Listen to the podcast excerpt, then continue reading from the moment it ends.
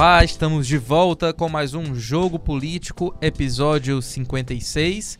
Eu sou Ítalo Coriolano e recebo aqui nos estúdios do grupo O Povo o editor de política, Walter George. Olá, Walter. Olá, Ítalo.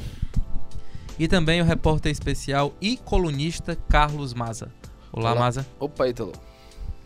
Bem, e o nosso tema de hoje é a reaproximação entre dois antigos aliados, passaram aí um tempo adversários, são eles Ciro Gomes e o atual senador aqui pelo estado do Ceará, Tasso Gereissati. Ontem na, na Assembleia Legislativa eles voltaram a se reunir, rasgaram seda, elogios mútuos, mas a realidade há algum tempo não era essa, pelo contrário, era de críticas. Ciro Gomes, por exemplo, disse que Tasso Gereissati fazia parte de uma oligarquia que precisava ser banida do Ceará. Também chamou Tasso de senador quando havia de chamou Tasso na verdade de traidor quando em 2017 havia a possibilidade de ele disputar o governo do estado no ano seguinte. Tasso, por sua vez, disse que, Ciro é incoerente, enfim, foi um tempo aí difícil desde o ano de 2010,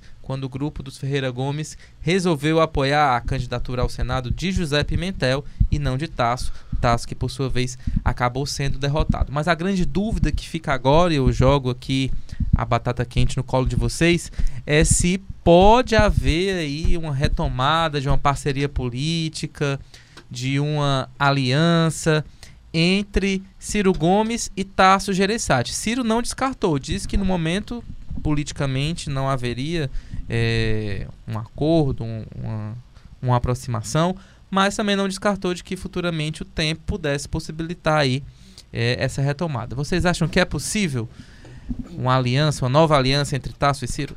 Olha, ela já aconteceu, né? Não eleitoralmente, mas a gente não pode esquecer que agora, no início do ano, um dos principais articuladores da candidatura do Tasso para a presidência do Senado era o próprio Cid Gomes, né? Que originalmente quis fazer ali um grupo de independentes de senadores, né? Tentou ter um espaço maior na oposição ao governo Bolsonaro ali fora do, da, da, da, da do entorno do PT, né? O Cid tentou construir um bloco de senadores, não foi muito bem sucedido a princípio, né?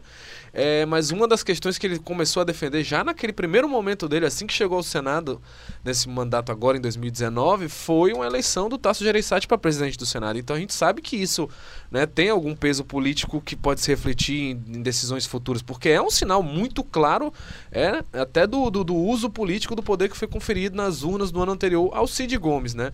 Se isso vai se refletir numa, numa candidatura, no apoio com relação ao ano que vem, eu acho assim que é, é muito cedo para dizer dizer, não porque é, a relação deles ainda tem muito que maturar ou não, mas mais pelo fato de que ninguém sabe quase nada do que vai acontecer na eleição do ano que vem, né?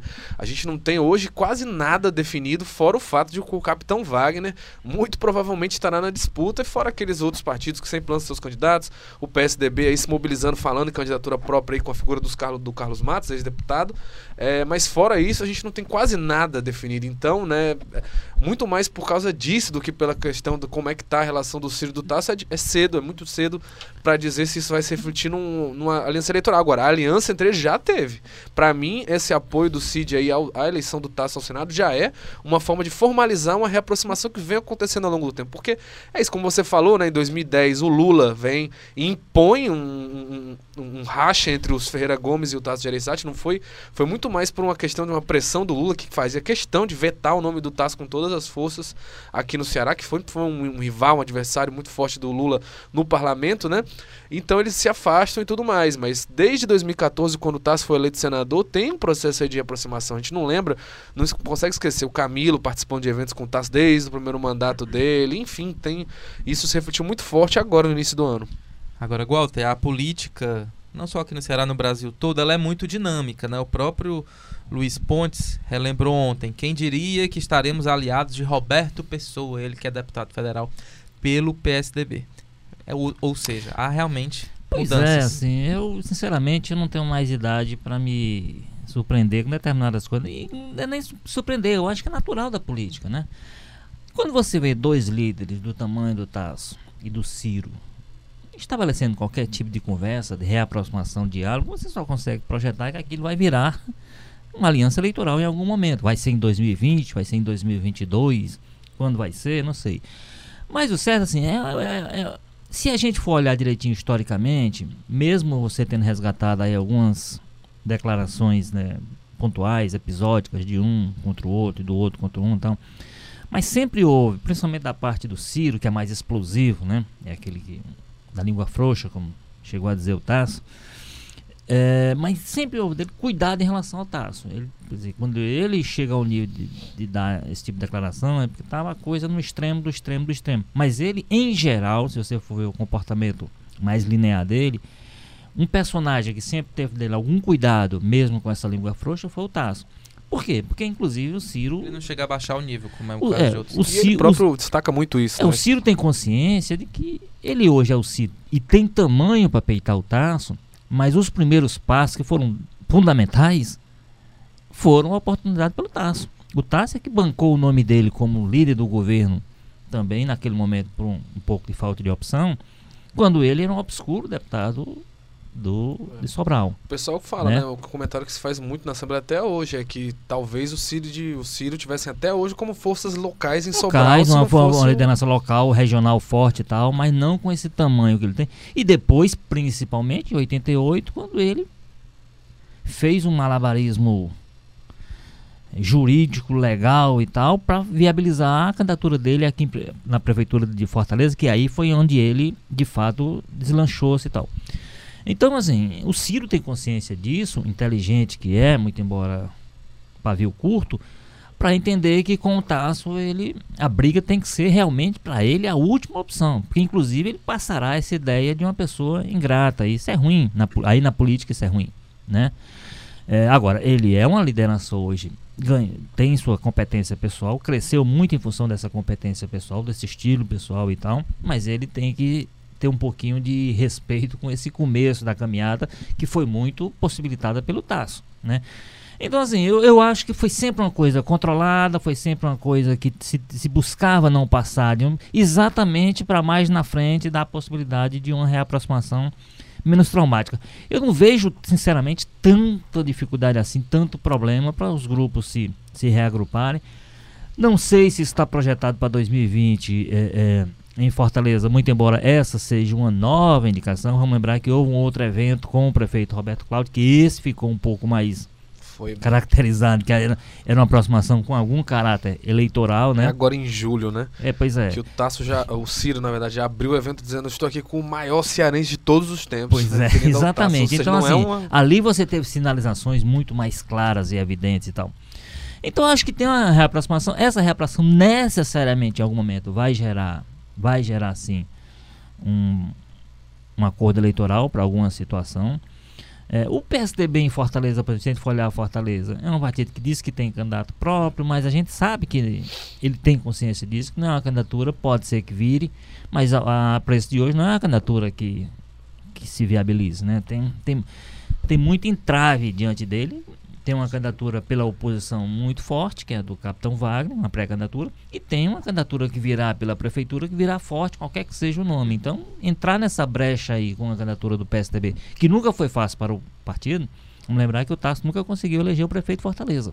Conseguiu com o Ciro, esse primeiro episódio, né, Que aí ele atuou muito fortemente. Depois, então, ele nunca mais conseguiu Uma apuração confusa, né? é, nunca mais ele conseguiu é, é, influir o eleitor fortalezense ao ponto de eleger o prefeito. Então, assim, eu, eu acho que é uma aproximação que a gente tem que acompanhar como está acompanhando, tem que discutir como está discutindo, mas ainda tem muito capítulo aí pela É, frente. inclusive, até me corrija se eu não estiver errado, mas eu creio que as únicas vezes que foram eleitos um governador e um prefeito juntos, né, que seguiam a mesma reza, a mesma cartilha, foi o Tássio Ciro e agora o Cid e o Roberto Cláudio, né? Antes Isso. disso, É, sempre foi. É, sempre Fortaleza sempre teve uma linha, mesmo É, na mesmo época, com a Luiziane, que a Luiziane ela Isso. era base, mas ela isso, nunca Maria foi. Foi isso, a Luiziana não era apoiada. com a máquina do partido, era Isso, parte e não PT foi apoiada apoiou pelo ela, né? governador, né? O- Na reeleição não, na reeleição ela já tinha feito a, re- a recomposição, mas na eleição, na primeira eleição, sem dúvida foi um. Então, assim, o eleitor- eleitorado de Fortaleza é um eleitorado difícil de você controlar, entender e tal, viabilizar. Então, vamos ver. Agora, é uma aliança, para mim, é uma aliança política, uma reaproximação política que tende a gerar alguma coisa na perspectiva Pois é. eleitoral. Ainda mais porque a, a gente agora aqui no Ceará criou essa figura que eu acho que é muito rara nos outros estados, mas aqui pelo visto já vai banalizar, que é essa figura da aliança informal, né? Que é um pouco é. muito difícil de explicar pro eleitor como é que é, mas a gente lembra Mas agora. O, o Tasso, o Tasso foi vítima dessa, Exatamente. aliança informal. O, o- Não, o- mas- se beneficiou dela, já articulou esse, esse tipo de coisa, mas o, a- Hum. o acordo de 2010 que irritou ele, que acabou desfeito porque o Lula veio e, e interveio, né? Uhum. É, foi muito em função disso. Não, não- o, o PSTB não lança candidato. O, o governo lança só um candidato ao Senado, o PSTB lança só um, e aí fica o Tasso sendo o apoio, o segundo nome informal do governo. Veio o, o cenário natural, nacional e atropelou tudo com aquela história do voto em um, voto no outro, voto É, um, voto no o outro. Lula aquela foi bem vocal nisso, né? Fez é. aquele monte de graça. Quem votou não, votou não, quem votou não.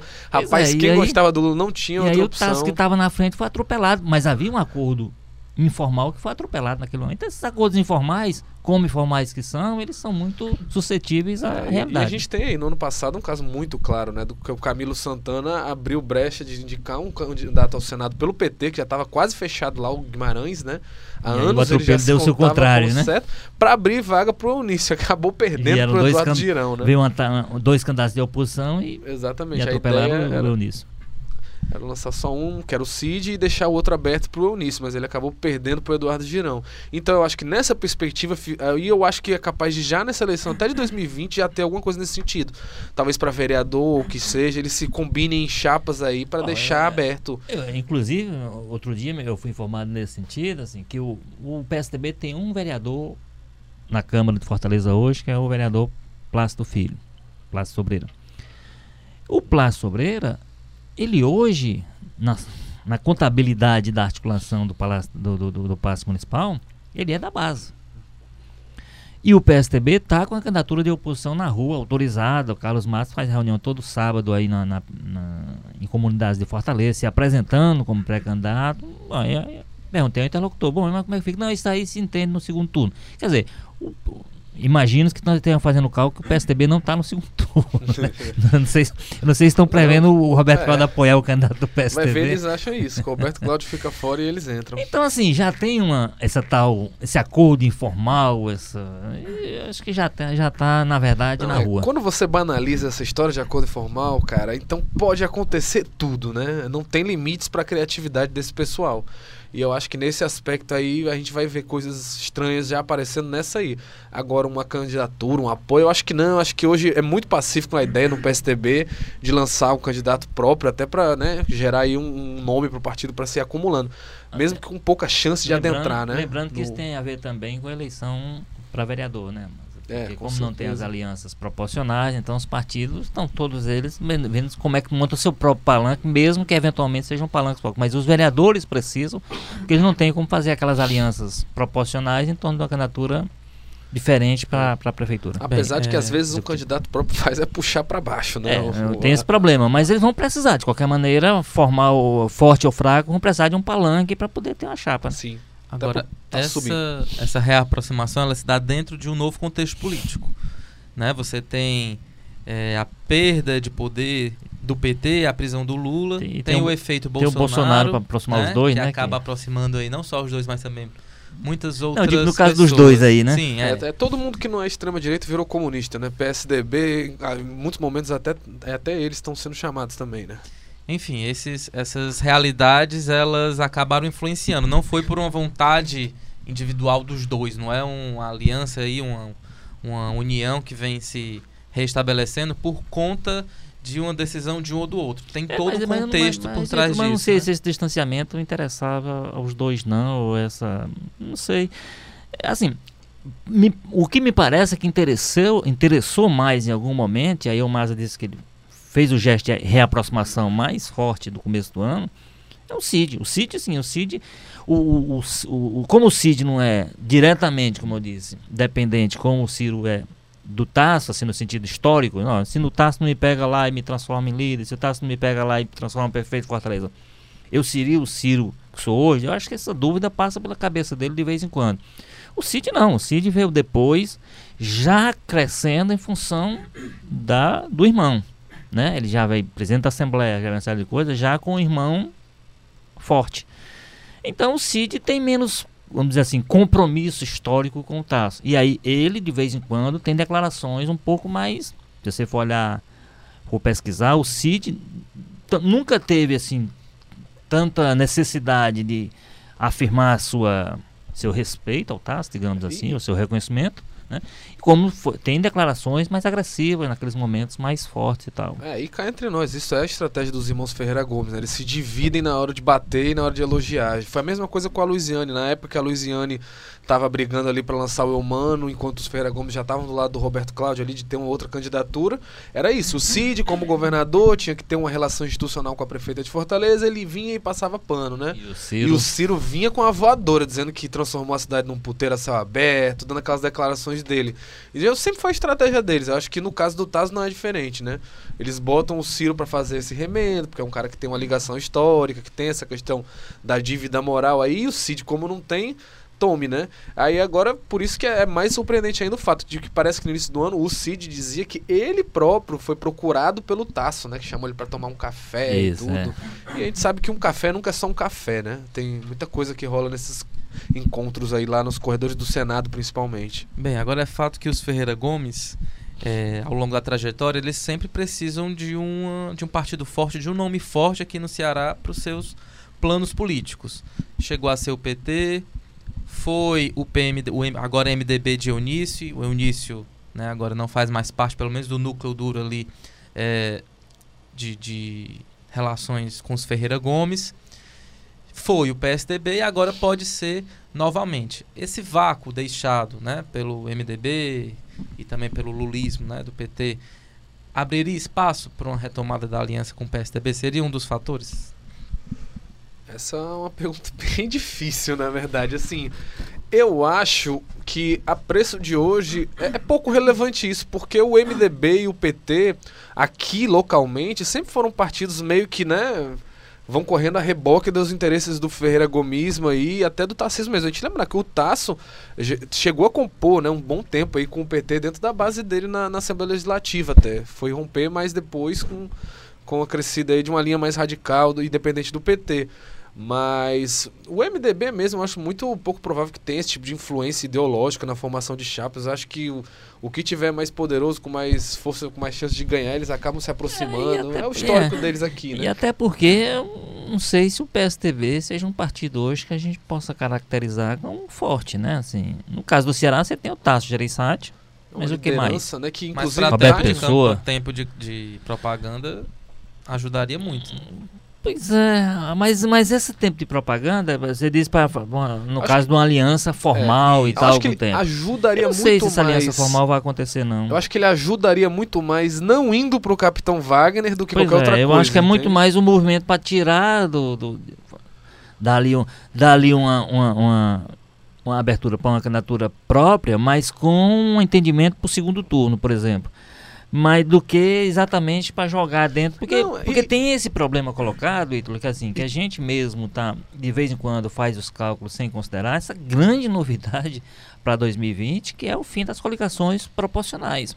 Isso vai ter um peso muito grande nessas conversas, inclusive, para alianças, nessas conversas em torno do tempo. A gente tem outro aspecto que aí vamos ver como é que vai ser 2018 ficou caracterizado que, né, que o Bolsonaro desmoralizou um pouco essa história de ter muito tempo, etc e tal, porque ele tinha um tempo ridículo, né? E comandou todo o processo aí e tal, no primeiro e no segundo turno. Então, no segundo turno não, porque aí equilibra, né? Mas no primeiro turno o tempo dele era quase só para dizer meu nome é Jair Bolsonaro, né? Só sobrava é isso. Inclusive 56, né? Que é o número do é. programa de hoje. no é caso o... tempo dele dava meu nome é Jair, né?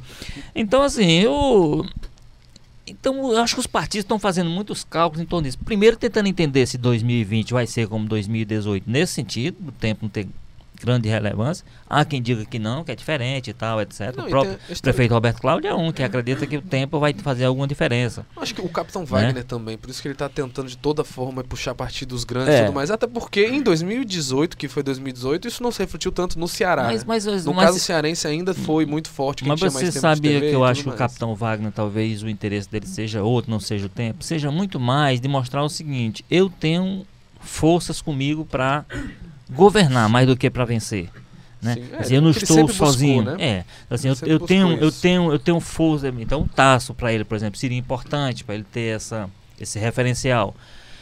Eu acho que é muito mais isso do que tempo, mas assim, eu não sei como é que os partidos. E a outro aspecto que eu acho que é essa do, das candidaturas proporcionais. Os, os vereadores vão pressionar os partidos, principalmente os partidos Não, é, maiores como o PSDB. Ó. Vai ter que ter um palanque. eu quero ver como é que vai ficar o PDT, né? Que tem um milhão de vereadores e não tem mais aquelas coligações Pois só pra é, fazer é. volume. Tem, Então, muita, é, tem muita coisa sendo dita sobre como é que essas coisas vão acontecer. Então tem um.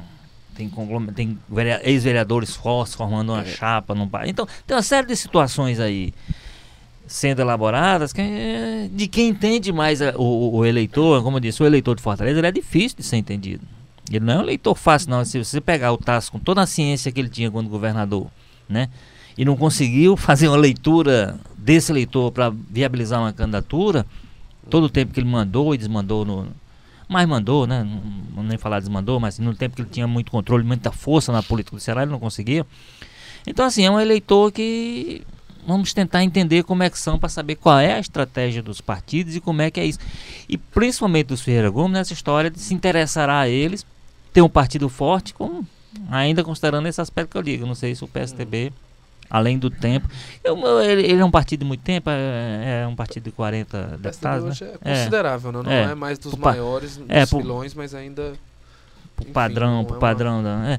Agora, só, só concluindo, assim, uma coisa que eu tinha começado a falar, mas acabei não falando muito, é que quando você fala dessa questão ideológica, do lulismo e tal, é, reforçando que o PT daqui sempre abriu mão desse protagonismo. Quem não lembra daquela cena bem ligeiramente assim, tosca até em 2014, quando começou a surgir a possibilidade de um candidato do PT ser apoiado pelo Cid na, na eleição, que acabou sendo o Camilo, mas na época tinha só as.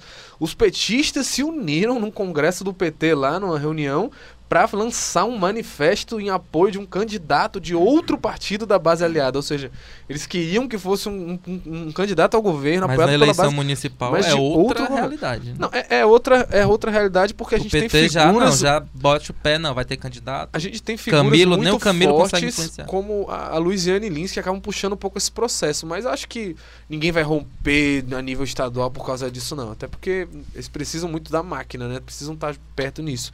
Agora, essa história que você falou é muito interessante, de como é que vai influir a- as coligações proporcionais, principalmente porque com certeza não vai ter nenhum clima de barbada, né? De eleição fácil.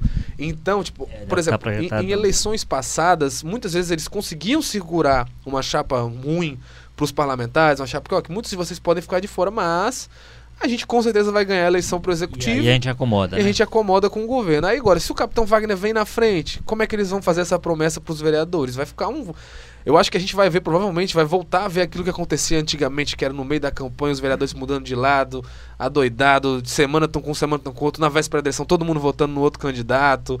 Eu acho que a gente vai voltar a ver esse tipo de cena aí como nunca antes, porque o pessoal vai ver, olha, rapaz, já perdeu a eleição, ou já ganhou, eu vou, vou me acomodar, eu sei que eu não vou ser eleito porque eu tô num partido que a minha situação tá muito Pegar minha regional, ou A pegar. gente sabe que todo mundo, cara, os vereadores têm tudo na ponta do lápis. E, e muitas vezes eles são otimistas nas entrevistas que eles dão pra gente, falando com a imprensa, mas eles ali dentro, eles sabem muito bem qual vai ser a votação deles. Assim, é impressionante até. Você conversar com o vereador, são poucos que se surpreendem, né?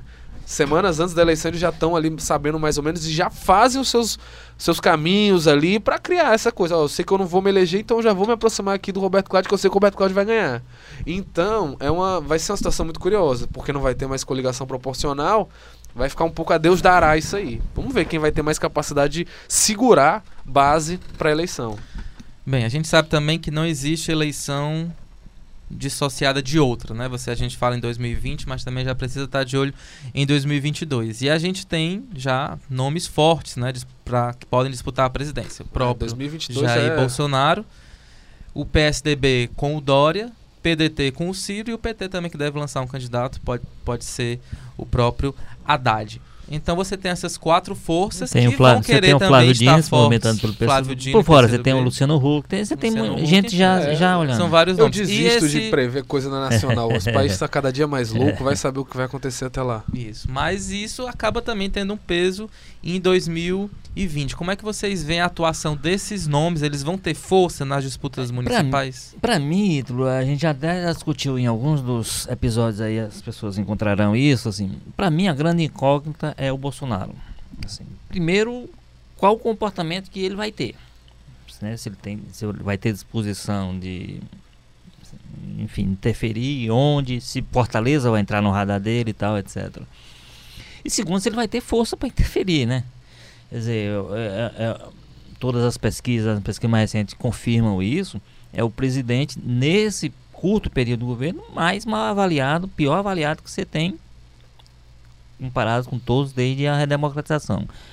Então, assim, não ninguém sabe qual o poder de influência que ele tem. Agora, se ele tiver poder de influência, e se ele decidir influir, diz, não, eu, eu vou trabalhar pelo meu candidato em Fortaleza e tal, é, eu acho que muda muito o conjunto de, de, de situações. Aí vamos ver como é que fica a situação do Capitão Wagner. Vamos ver como é que fica, por exemplo, ele estando forte, dificilmente essa turma dele não vai querer ter uma candidatura.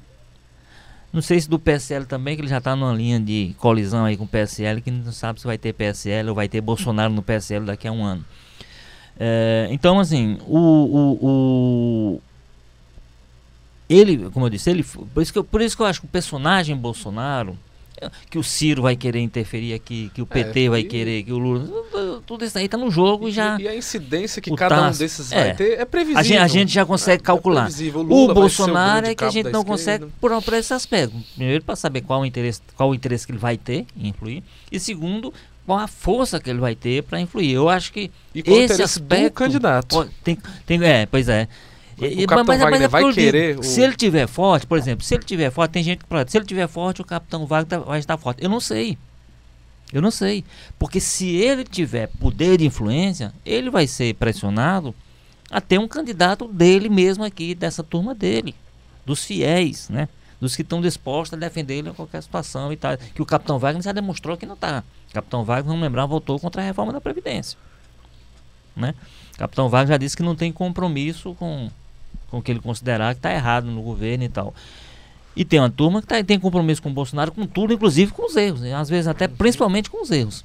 Então, esse pessoal, ele tendo poder de influência, vai querer É. que ele banque uma candidatura mais próxima dele. E o Capitão Wagner sabe onde ele vai disputar, né? É aquela história, você disse que o- a avaliação do Bolsonaro é a pior, e assim, quando você olha os estados do Nordeste, é disparado. no Nordeste é é. pior ainda. É onde é pior ainda. Então o Capitão Wagner não é, né? Com certeza eles devem ter pesquisas internas ali.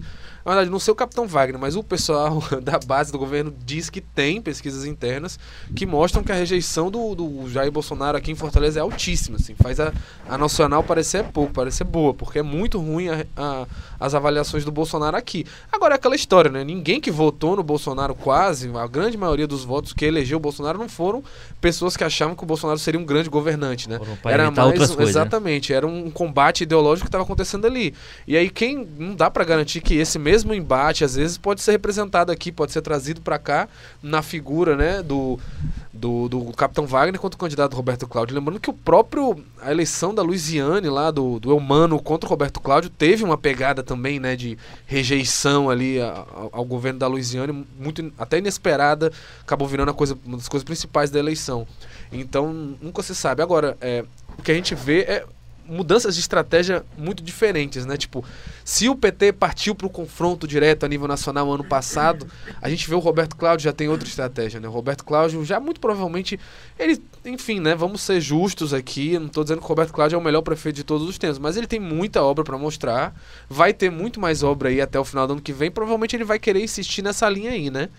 Solta os irmãos Ferreira Gomes para dar uma ou outra pancada no, no Capitão Wagner, mas ele vai insistir nesse diálogo mais de mostrar o que fez e tudo mais. Olha aí os binários, olha aí as ciclofaixas, essas coisas, do que partir para o ataque direto. No então, voto municipal, esse tipo de coisa, o é. eleitor é mais suscetível, né? Eu quero saber, um porque pouco- o voto municipal, a pessoa vai votar naquilo que ela está vendo, né? A cidade que ela mora. Então, é esva- mais fácil esse tipo de discurso, acho que. É, e esvazia um pouco o furor aí da, da, da questão do, do Bolsonaro, né? Mas é isso, assim, é a grande incógnita, como você falou, é o Bolsonaro. Porque os outros atores a gente já sabe, ah, o maior cara de influência na esquerda nacional vai ser o Lula. Ah, o maior cara de influência na esquerda local vai ser o Ciro, né?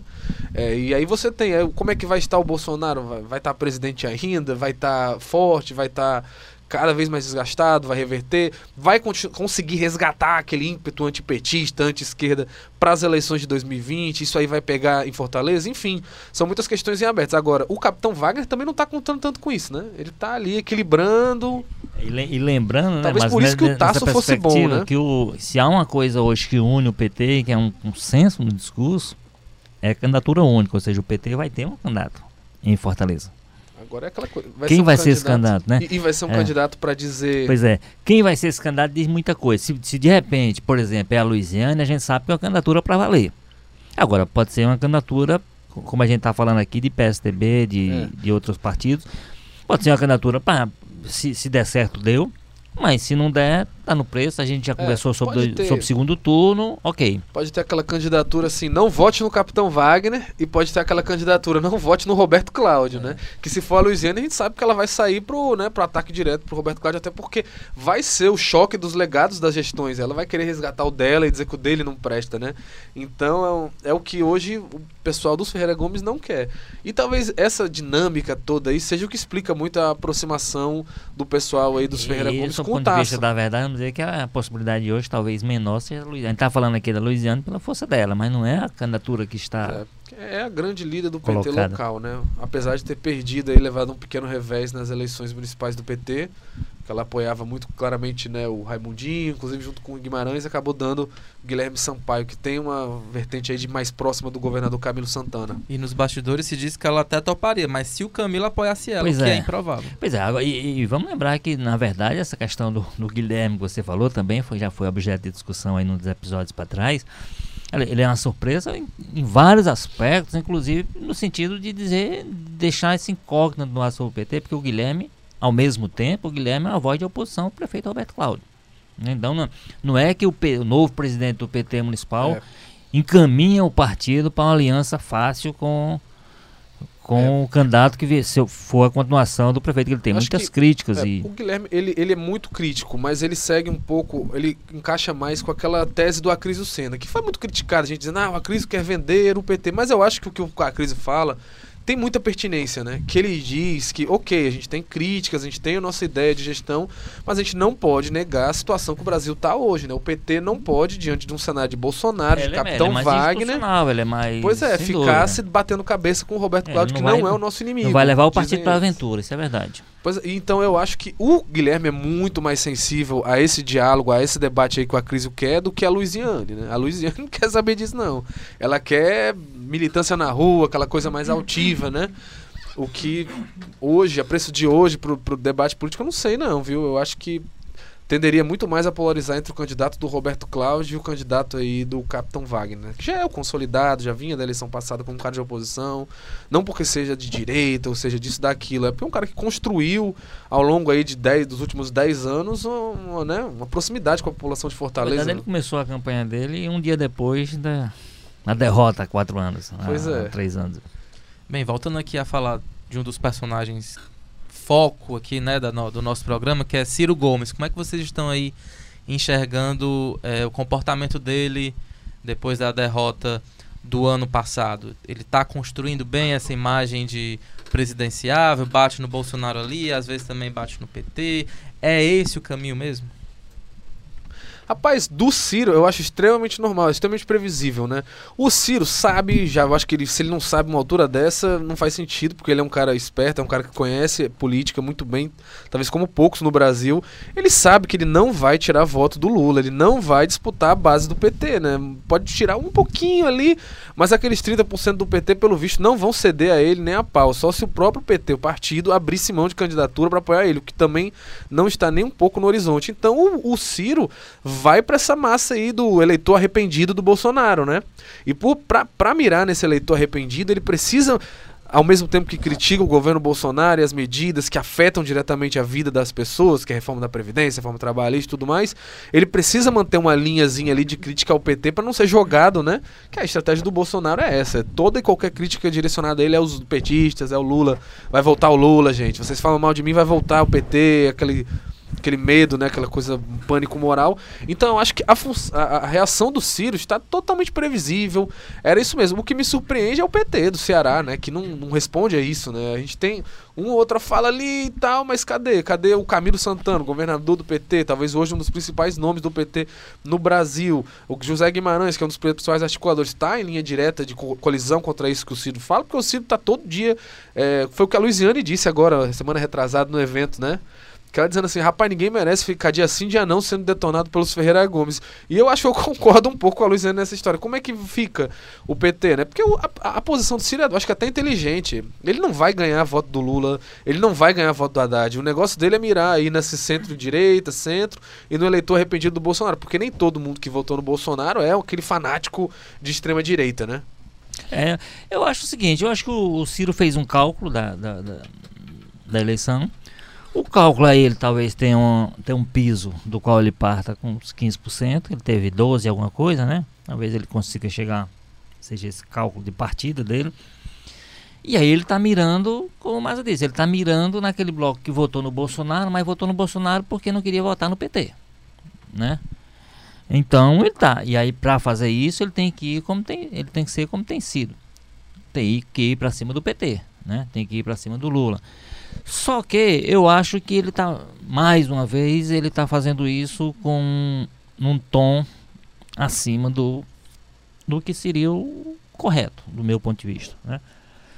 Então, é, aquela pessoa que dava entrevistas, tive a oportunidade de entrevistá-lo antes do Lula ser preso e tal, onde ele, naquele momento que ele dizia que o Lula era absolutamente, era totalmente inconsistente, o Lula não se tinha conseguido apresentar uma prova contra o Lula e se colocava à disposição da resistência. De sequestrar, levar para a embaixada, receber Se colocava pessoalmente, chegava a falar em receber o Moura Bala. Então. então, aquela pessoa que defendia o Lula no extremo, se dispunha até defender a bala, levar para uma embaixada, fazer aquilo tudo de repente passa a ser o cara que está chamando que o Lula é criminoso, que o Lula é um bandido, um bandido ele nunca chamou, mas que o Lula está preso, que não sei o que, que não vai visitar o Lula, que papapá, papapá. Eu acho que o, o, tom que ele está dando é assim, ele podia muito bem, por exemplo, tem uma parte da crítica que ele faz ao PT que até faz sentido, ele diz, olha, o Lula está preso porque ele se submeteu a um julgamento e ele aceitou. Se ele aceitou esse julgamento, ele não pode dizer agora que é preso político. Agora, isso elimina, essa crítica que ele faz, elimina um gesto político dele, que aí ele está abrindo mão completamente, como o Maza disse, dos 30% lá de petistas. Esses 30%, inclusive, o cálculo é mal feito, que esses 30% é de petistas, não é lulistas. O grau, o, o volume de gente lulista é maior é do maior. que esses 30%. Então, ele está desagradando não os 30%, ele está desagradando um número, os 30% certamente, mas é um número maior do que isso, porque tem aquelas pessoas que gostam do Lula, que são, são, são agradecidas a ele, etc. Então, se disporiam a votar nele, se ele fosse candidato e o, o, o Ciro está indo para cima de, de, desse bloco, meio, acho que sem, sem muito freio, como ele costuma fazer. Eu acho que nesse sentido, agora o cálculo dele me parece claro. O, cálculo dele é: eu tenho meu piso, eu tenho minha, meus, meus eleitores, que aí é muita gente, 15%, vamos imaginar. Num conjunto de 100 milhões de eleitores, 100 de tanto, é muita gente.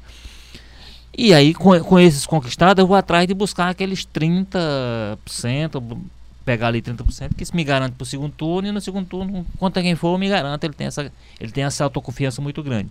Só que eu acho, mais uma vez, ele até traça uma estratégia correta, só que na hora de executar, o, o que depende do cuidado dele com, com as ações e com as palavras, se perde, como ele já perdeu a eleição, a gente sabe que ele perdeu a eleição do ano passado muito em função disso, a gente sabe que ele perdeu aquela eleição, principalmente a de 2002 que o Lula ganhou, aquela eleição estava preparada para o Ciro.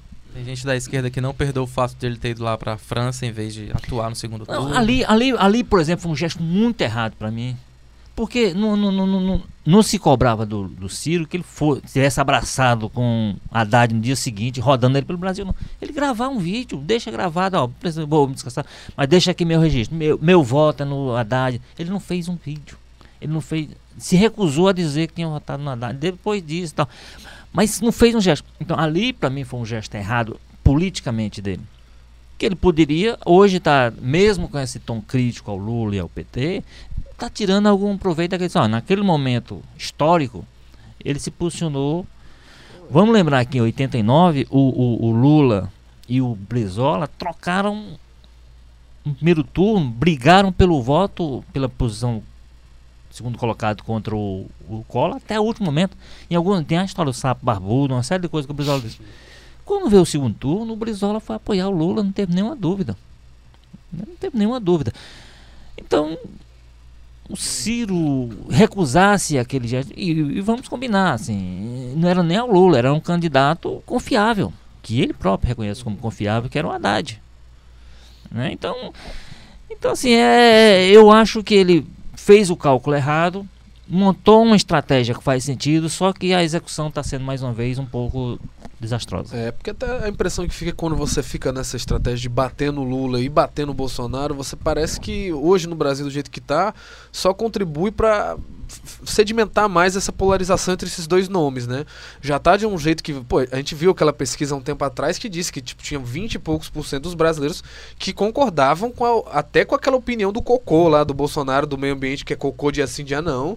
Se você tem 20 e poucos por cento de pessoas que apoiam até isso aí, é porque vai ser muito difícil na próxima eleição fugir dos 30% do PT contra os 30% do Bolsonaro. E quanto mais o, Cid, o Ciro bate, parece que sedimenta mais isso. Acaba pode ser um tiro na culatra para ele, né? Que ele fica ajudando as pessoas a ficarem presas entre esses dois nomes. Bem, é isso aí. Vamos continuar acompanhando os movimentos, os discursos, as decisões, as falas de cada um desses personagens políticos. 2020 está bem aí, 2022 também chega voando. Gostaria aqui de agradecer a participação do jornalista Walter Jorge. Muito obrigado, Walter. Até a próxima, Ítalo. E também de Carlos Mas. Até a próxima. Até a próxima. Esse foi o Jogo Político, episódio 156. A gente volta na semana que vem, desta vez com a apresentação. Você falou 156. 156, né? É porque é eu confundi 56. com o recorte. É o, é o número do Prona. Edição. Bem, esse foi o Jogo Político, episódio 56. A gente volta na semana que vem, dessa vez com a apresentação dele, Érico Firmo. Forte abraço, tchau! Bem, participaram do programa de hoje na edição Bruno Melgácio, áudio Kleber Galvão, Coordenação de produção é dele Chico Marinho, estratégia digital João Vitor Duma, o editor-chefe do Jogo Político é o Tadeu Braga, editor de política Walter George, diretora executiva de redação Ana Nadaf e o diretor de jornalismo Arlen Medina Neri.